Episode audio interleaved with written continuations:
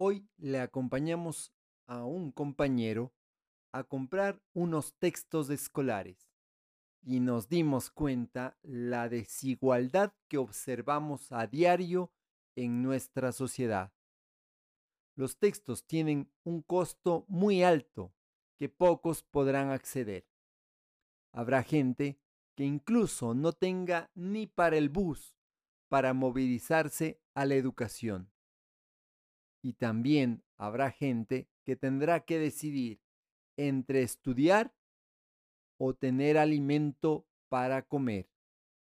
Por todo esto, es necesario luchar por nuestros derechos, por el derecho a la educación, una educación gratuita y de calidad.